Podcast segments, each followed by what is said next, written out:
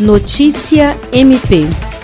O prefeito do município de Rio Branco, Sebastião Bocalon, informou que acatou integralmente a recomendação do Ministério Público do Estado do Acre e Ministério Público Federal, tornando sem efeito o decreto que permitia a abertura dos templos religiosos em Rio Branco aos finais de semana. Sendo assim, igrejas e templos de qualquer culto não podem ser abertos. MPAC e MPF haviam recomendado a revogação do decreto municipal em caráter de urgência, tendo em vista que a reabertura dos templos configurava um erro grosseiro perante ao Supremo Tribunal Federal, passível, inclusive, de responsabilização do agente público responsável nos termos da resolução STF número 672/2020 Além disso, o Ministério Público chamou a atenção para o fato de que a decisão tomada no decreto do município não se fundamentava em nenhum estudo que a embasasse